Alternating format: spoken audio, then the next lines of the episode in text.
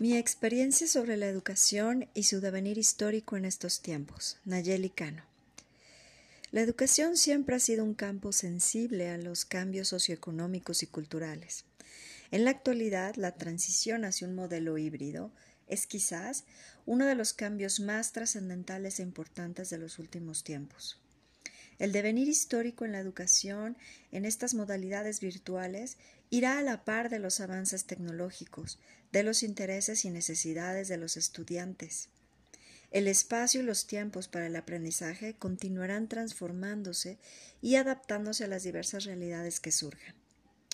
Las dificultades han transitado en la necesidad de adquirir conocimientos y habilidades tecnológicas, la planeación eficaz de nuevos formatos de clases que logren desarrollar aprendizajes y competencias en los alumnos, así como adaptarse a diversos tiempos, espacios y una relación alumno-profesor más flexible y con otros canales de comunicación.